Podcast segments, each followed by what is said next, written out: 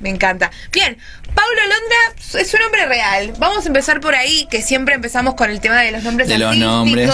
de cómo se llamarían ustedes. Bueno, el muchacho se llama Paulo Ezequiel Londra Farías, cordobés, y nació el 12 de abril de 1998. Así que acá actualmente tiene 23 años. 23 añitos, una joven promesa. Muy, muy chico. Imagínate que está- hablábamos, eh, los primeros temas 2016, 2017, por Sí. ahí eran, ¿no? O sea que ya hace cinco, parece Tenía que, 19. parecía que fue ayer, claro, Ah, me la- me la 23 resarpé. tendría 18. Bueno, ¿O me no? el monito, mira. Ya el mono, mira. Eh, Sí, sí, muy Una locura, ¿no? Arrancó Cuando arrancan las carreras y cómo, cómo empiezan a, a tener grandes éxitos de- a muy temprana edad. Desde tan chiquito, exactamente. Bueno, rapero, ca- rapero, cantante y compositor, y bueno, uno de los, de los freestylers argentinos más conocidos eh, en el mundo, diría.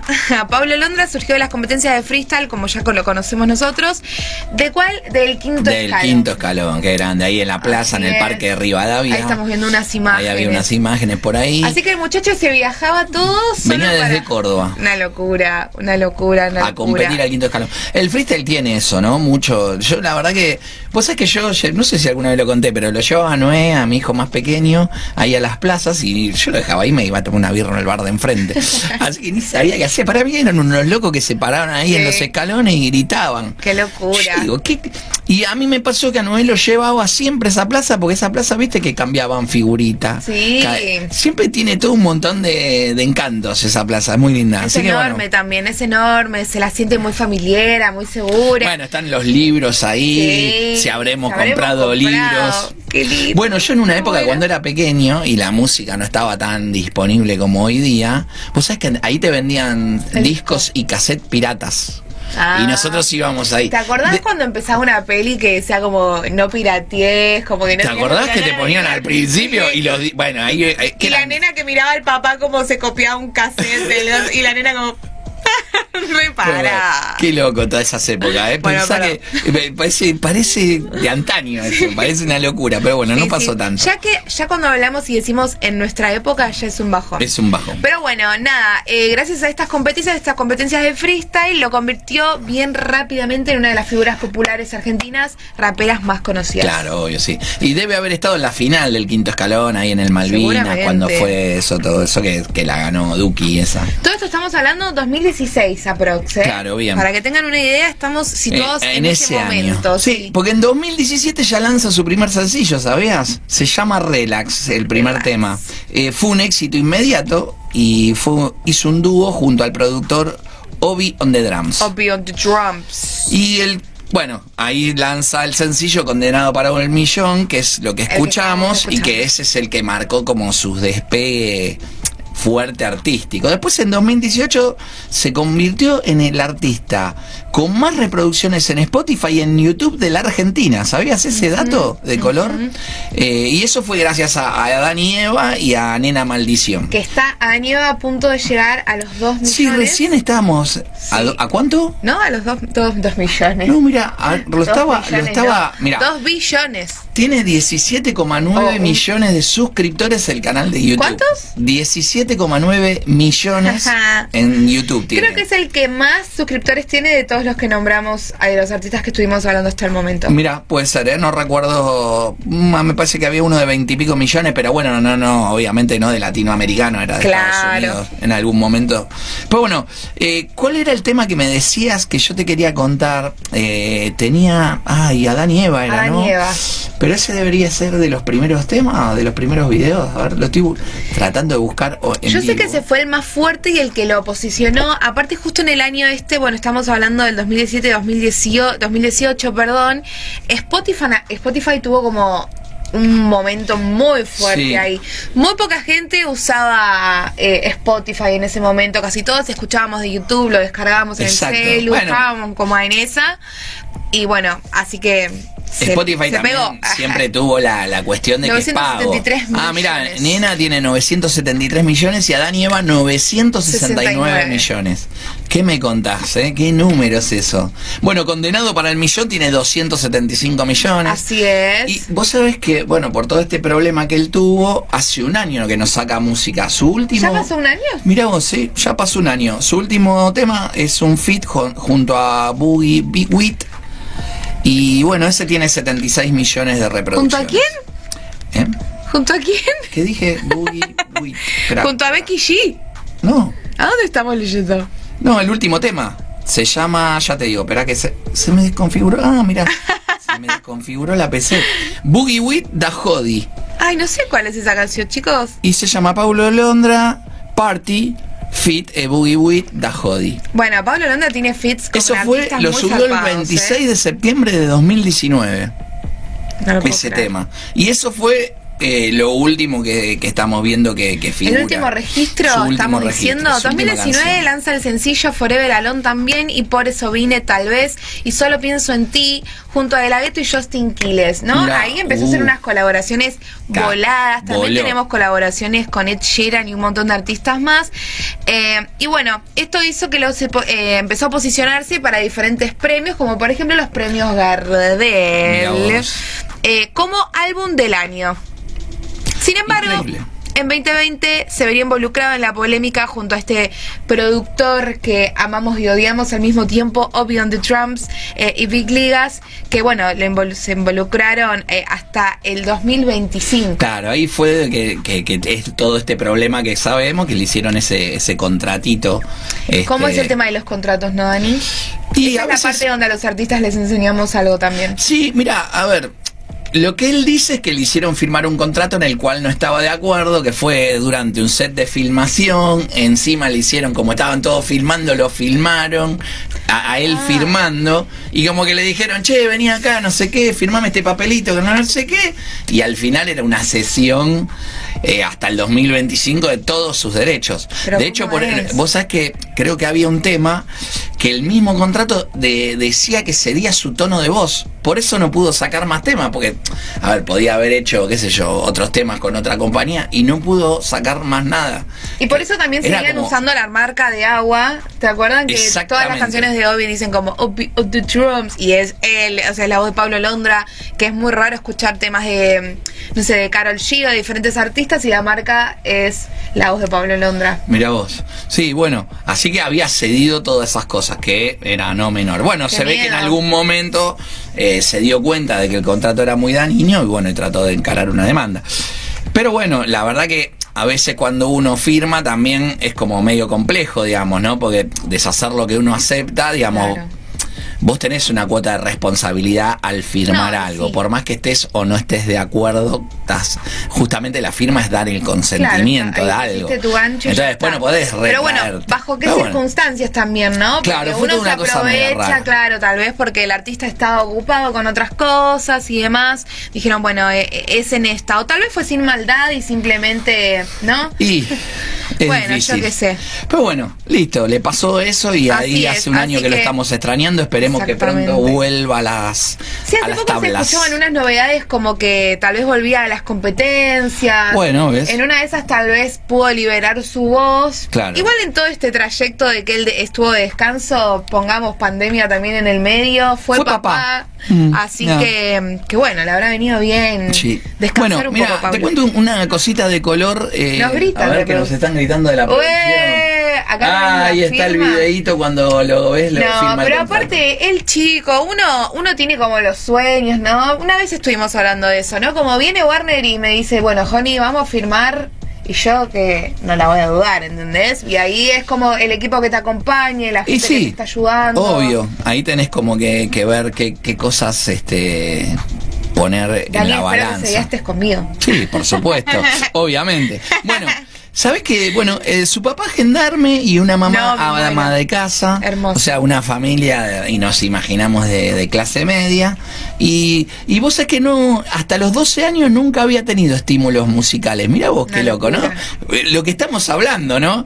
Que a los 18 ya era una Porque estrella y a los 12 todavía no había ningún estímulo. Y siempre Pero- hablamos de cómo la, em, la familia, música ya, cómo viene medio por ahí. ¿Te acuerdas cuando hablamos de Rihanna en un momento? Sí, ¿te acordás con los papás, productores? Claro, y por eso este, este detalle de color, ¿no? La familia nada que ver con la música, digo, ¿no? Y por ahí la mamá mientras limpiaba la Claro. casa o hacía la comida, qué sé yo, te ponía unos temitas. Ah. Bueno, y ahí fue, eh, a los 12 años vio la, pe- hablaste de Eminem y mira vos, lo que le despertó el interés fue la película 8 millas. Sí. Eight Miles, ¿no? En inglés. Esa nos despertó a todos, Que es ¿eh? este, protagonizada por Eminem, Por ¿no? Eminem. Así que bueno, y ahí eh, su hermana lo, lo, lo acompañó un poco y lo integró al mundo del, del rap y del hip hop. Este, y durante, vos sabés que su infancia tuvo bullying. Él se sintió que le hacían bullying por inter- intentar hacer algo de, de, de freestyle y de la vida de los raperos. ¿Cómo es hasta la que- vida del artista, eh? hasta que un día, eh, por un- creo que era el día del maestro, ahí se mandó un freestyle donde la rompió y yo me imagino que ya estaría ahí con el tema del quinto y demás. Y bueno, ahí todo lo ovacionaron y de- lo empezaron a... Se ganó el respeto, por decirlo de alguna manera. De, ¿Cómo es? eh? ¿no? ¿Cómo son los chicos en el colegio? Ahora vos que fijate, Si en eh. un acto no la rompes hiciste algo que los demás no sepan, sos un boludo. ¡Pip! Ah, Pero porque pasa. Eso es muy del artista, eso es muy del artista incomprendido. Vos sabés que a mí eh, me hacían actuar en todos los actos del colegio, ¿no? Y ¿Por en una, será? te digo, en una, sexto grado creo que ya era más grandecito. Me mandan y tenía que salir en pijama. No. Imagínate cuando yo tenía la época de cuando yo tenía ¿Cuántos sexto, años? sexto grado, ¿eh? ¿Cuántos años hay? ¿12? 10. 10, 11 tendría, sí. Bueno, me mandan a salir en pijama y no se estilaba. Hoy día los chicos andan en pelota y yo festejo todo, que está re bueno. Pero para nuestra época era como en pijama. Era muy íntimo. Era como una cosa íntima. Y entonces digo, le digo a la maestra, no, pero yo en pijama no quiero salir, le digo. No, bueno, tenés que salir en pijama. Y agarré le- en acto de rebeldía, porque me obligaron en el medio de la cena, me saqué el pijama y si así lo revol se lo revolvió la gente. Daniel, no hagan eso en sus casas. yo dije que no lo tenía que poner. Bueno, listo, bien, qué sé yo, nada. Una cosita de color de mi infancia. Pero me rebelé y Sí. dije, ah, si quiere que salga en pijama, ahora van a ver. En el medio de la Pero cosa no agarré, me qué saqué la cosa del pijama y así se la tiré a la gente. Qué guacho, fue. no. Yo he estado en todos los actos del colegio, siempre. ¿Quién quiere actuar? Yo. Ah, pero obvio. pedías. Pedía por favor. Ah, pedía por favor, pero siempre me hacían actuar de adulto. Mira. Porque era muy alta, entonces si había que era el día del maestro, yo era la, La senior, maestra, no oh. era nunca la nena tierna. Si había que actuar de, de lo que sea, no sé, de la familia, yo era la mamá. Siempre era como Oh. eso me pasa por ser alta, pero bueno, he aprendido. Bueno, no, no. Ahora amo Sigamos con, Bien, con la dale, vida de- seguimos. de Nuestro este querido Pablo gran Londra en su adolescencia practicó básquetbol y se vio influenciado por los videos de YouTube que miraba sobre Eminem y las batallas de rap en diferentes competencias. Así llegó a, Argen- a, las, popul- a las batallas populares en las de plaza en Argentina. Claro, Claro, sí, sí, bueno. Esto está como redactado como si él fuese de otro lado. Ah. Claro. este, bueno, vos sabés que eh, A la, él a la baluza. ar- eh, arrancó en el quinto escalón, pero sí. yo esta competencia vos la 14 escuchaste nombrar la rebeldía de los dioses. Con- ¿Escuchaste que nombrar No. esa? Yo tampoco, a ver, que yo no haya escuchado no significa absolutamente nada, chico, porque del freestyle toco de oído. Y bueno, pero esa batalla no- hasta ahora no la había escuchado nunca. Mirá, después vamos a investigar a ver qué es. Y bueno, y ahí no le iba tan bien. Vos sabés que no era que llegaba a las finales de las competencias de rap, eh, ahí de freestyle, ¿no? Pero bueno, tenía algunas barras agresivas, tenía, mostraba otro estilo más melódico. Claro. Y ahí es como que se, como que se fue perfilando, parece ser. Este, y vos sabés que cuando terminó la secundaria estudió Derecho, dos Me años. muero. Ahora, mira esto, viste qué cosas de color, ¿no? Sí, Estudiaste dos años Derecho. Yo hice cuatro o cinco materias de Derecho este, en la facultad. Y, digo, y fi- y lo condenó un contrato, ¿no? Fíjate vos, ¿no? Qué Sí, cosa, las ¿no? Que vueltas de las vida. vueltas de la vida. Estabas estudiando Derecho y firmaste algo. Y eso es loco, ¿no? Porque, viste, como, como yo siempre digo, no, no es un, un castigo, ni mucho menos, ¿no? Pero por ahí pasa que. Ah, un. Un, ah, ¿Te pediste un cafecito? Eh, por ahí pasa que, que bueno, estás estudiando algo y, y te crees que, que sabes o te confías o no pedís asesoramiento y por ahí no te fue tan bien después. Pero bueno, muy loco todo esto, ¿no? Por, por eso me Las parecía... de la vida. Pero bueno, yo también eh, acredito, le doy como la derecha a Pablo y digo, uno en ese momento, la euforia, Obvio, más obvio. y bueno, lo estábamos viendo ahí como que estaba con los amigos y demás, yo qué sé, uno se deja llevar. Sí, y como dijiste vos, a veces te nombran Warner y uno se imagina una empresa muy grande y, y digo, a veces las empresas no son eh, malas, sino que te presentan la información y vos tenés que, toda la negociación es todo lo arduo. Exacto, de eso Y hay veces, ¿no? de negociar. y por, a- por ahí, o sea, ven, en, en pos de vender, el, el vendedor vende de más, ¿no? Entonces vende el alma Claro. al diablo, diríamos, ¿no? Por, por- como un dicho Como popular. los Simpsons. ¿Qué piensa la gente sobre esto? A ver, ayúdanos un poco. Vamos con el numerito, les mando el WhatsApp 11 3654 2273. ¿Qué piensan ustedes sobre todo este tema de Paula Londra? ¿Lo extrañan? ¿No lo extrañan? Vamos a escuchar unos temitas más, obviamente. Tenemos un poquitito más de información. Pero bueno, entonces vamos a ir con la conclusión casi. 2017 empezó a sacar sus primeros temas. Cuando tenía 12 años ya estaba haciendo Estaba- batallas de freestyle. Eh, mm, bueno, su amigo Alan Tejada fue quien lo ayudó a producir y también estuvo como DJ en sus primeras Mirá. presentaciones. Así es. Qué lindo eso, ¿no? Y él fue quien como algún amigo temas. te empuja, te acompaña al principio. Eso, eso son como. De eso se trata. Yo tengo Sí. a mi amiga Lucy, que es el primer tema, me dijo, dale amiga, vamos, y filmamos nuestro primer video en mi casa con un Y qué celu. importante, ¿no? Porque uno se siente acompañado de alguna forma, Sí. teniendo amigos, teniendo gente que uno quiere y es más fácil, ¿no? Sí, vivir juntos las etapas, eso es hermoso. Y fue también quien lo ayudó a subir su primer canción a YouTube y a Spotify, que es uno de los momentos más críticos para los artistas, es salir en Spotify. ¿Cómo subo mi canción a Spotify? Y ahí, bueno, nada, los amigos son y la familia, ¿no? Quienes te van a ayudar. Luego, unos meses, la canción, su primer canción, Relax, había pasado los 15 millones de... Mirá vos, de- sí, de- que pudiera, Pablo Londra. no, obviamente, que tu primer canción ya tenga 15 Había- millones. ya estaba re pegada. Bueno. Y bueno, desde ese momento que siguió, le siguió metiendo, le siguió emitiendo y Pablo Londra. bueno, pero tuvo, viste, en el quinto escalón. eh, Tenemos también una foto exclusiva tu- tomo- de Pablo tuvo una. Ah, mirá, sí, tenemos A ver, una ¿qué foto. foto Seguro que Alan tenemos? debe tener algo que ver ahí. Ay, no me digas que es Alan Eh, pero bueno, ¿y vos sabés que la podemos ver ahí? me acuerdo de eso, eh, me acuerdo. Eso que era Lancine en la, en la mega matiné, ¿no? En Jesse.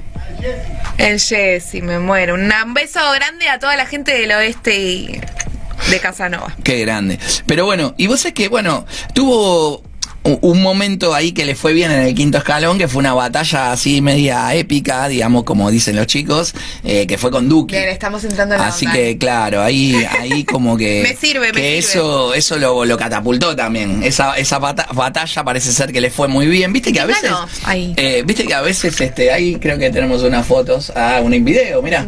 ¿Este es contra Duki? ¿Ese es Duki? ¿Eh? Ay, no, no sé si es Duki. Sí, es Duki. Es Duki, es Duki. Me mirá. muero, ay, Pero la bueno, producción. este, nada, Y eso, eso ahí como que lo catapultó y, y justo salía el tema este relax y, y justo Duki sacaba no viendo trap. Estaban ahí los dos sacando Claro, y, a- su y música. la gente fantasea y eso me encanta, como, no, mirá lo que le dijo, ¿viste? Y en realidad es pura coincidencia. Eso a mí me encantaba. Vos sabés que las pocas veces que fui, que se, y vos decís, yo decía, uy, se van a agarrar trompada arriba del escenario, y no. Después salían abrazados, todos Más se cagaban de risa, sí. era buenísimo. Así que bueno, nada. ¿Qué más podemos decir de este gran artista argentino? eh? Orgullo nacional, eh, esto, la verdad que sí. Que podemos decir que gracias al éxito de sus sencillos eh, y la llamativa figura que tenía él en la escena del trap argentina, empezó a recibir un montón de contratos diferentes. Eh, estamos hablando contratos muy, muy, muy importantes de discográficas multinacionales. Pero Pablo, ¿qué hizo? Lo rechazó. Mira vos. Lo rechazó, lo rechazó, viajó a Colombia y empezó a trabajar con el productor Obi on the Trumps, que bueno, más allá de todo lo que estuvimos hablando hace un rato, sacaron gitones y gitones Sí, sí, y gitones, así que bueno, nada, su carrera no paró de crecer, ahora estaba, se está tomando un descanso, vamos a ver. Bueno, fue papá durante este descanso, ¿no? Estábamos charlando de eso antes, fue papá, así que, que bueno, eso también me parece que, que digamos, no te ayuda como a, Qué pasar el yo momento. siempre pensé que él tenía como, no sé, 28, ¿entendés? Como no me lo imaginaba 23, o sea, ahora digo 23 y digo... chiquito mal, desde Sí, 98, obvio, obvio. muchachos. Bueno, y tuvo algunos, eh, estuvo, bueno, ya hablamos de Condenado para el Millón que sonó, que alcanzó el primer puesto en la lista de Spotify, Sí. ese fue como que también su tema. Y Él Nena de Maldición fue con una colaboración con Lenny Tavares, y ahí como que empezaron las como colaboraciones, ¿no? Hizo un montón, que eso fue en el, ya estamos en el año 2018, Sí. y fue noveno en, la, en el top 100 de la Argentina. Sí, y es uno de los artistas más escuchados mundialmente hablando. Sí, es uno de los, si no me equivoco, estaba como en el top 3 de los más escuchados a nivel mundial. Estamos hablando de todos los artistas que hay. Tuvo colaboraciones también con Piso 21, con la canción Te Amo, también con Becky G con Cuando Te Besé, Temón, que la habremos cantado una y miles de veces. Eh, ¿Con quién más? Y hay uno con Ed Sheeran también, que ahora no me lo puedo acordar, no, me, no se me viene a la Ah, mente. con él. Con Ed Sheeran. Mira vos. Pero ese tema también es clave mal. Sí, tuvo, mira, yo ahí, ahí estoy como leyendo ahí con, bueno, Lenny Tavares lo nombramos, tuvo colaboraciones con De La Ghetto, con Justin Quiles, con, eh, la verdad que eh, por eso vive, ¿no? Solo pienso en ti, mira vos, ¿eh? Después tuvo, bueno, también eh, estuvo en los primeros puestos de la Billboard De la Hot Billboard, 100, sí. digamos, ¿no? Junto Y- a Lali Espósito y Tiesto Essel, que son figuras tremendas. Tremendo. Y él, estamos hablando de que había arrancado hacía dos años nada más. Yo vi un solo show, ¿vos viste algún show? Yo no vi ningún show de en él. vivo. No. Yo sí tuve la suerte de Lollapalooza. Eh, vi el show ese en el Lollapalooza que estaba Loco, qué gana de que vuelvan los shows y que me lleven a pasear un rato. Sí, con el aro de básquet. Qué Pero guacho. vi, a ver, digo, vi un pedacito porque justo estábamos laburando nosotros también, así que no era que teníamos 200. No y, importa. y nos llevaban eh, en una combi de un escenario a otro, Ay, es un quilombo ese, Lollapalooza era gigante. Qué divertido, qué divertido. Pero bueno, este es Pablo Londra. Pablo Londra para todos ustedes. Nada más lindo que un artista que su nombre real Che, es un Joni, nombre y, artístico. y me ponele, encanta. ¿qué, ¿qué estilo haría Paulo Londra? ¿Qué sería? Porque no sería, ¿qué sería? ¿Un trap No, latino? él es pop? rapero eh, en realidad. Que esto ya lo venimos como, ya lo estamos aclarando a, a- programa a programa. Siento que, que lo estamos teniendo más claro. En realidad son todos raperos, todos hacen rap, solo que lo van a hacer sobre la base. Diferentes bases. Que, que se despierta. no, porque él ha hecho sobre trap, ha hecho reggaetón. Hizo trap, hizo trap también, pero para mí la pega mejor con, con el, pop. Porque me parece que tiene buena voz, tiene una tonada, una tonada. linda, ¿no? Para que La cantar. tonada no se siente. No se siente lo cordobés, ¿no? Siente La tonada cordobesa. Es cierto pero eso. Tal vez esa, esa forma de rapear que tiene como él tan, tan original se debe a eso. Claro, puede ser. Ah, bueno, bueno gente, estuvimos, estuvimos hablando de esta mega estrella.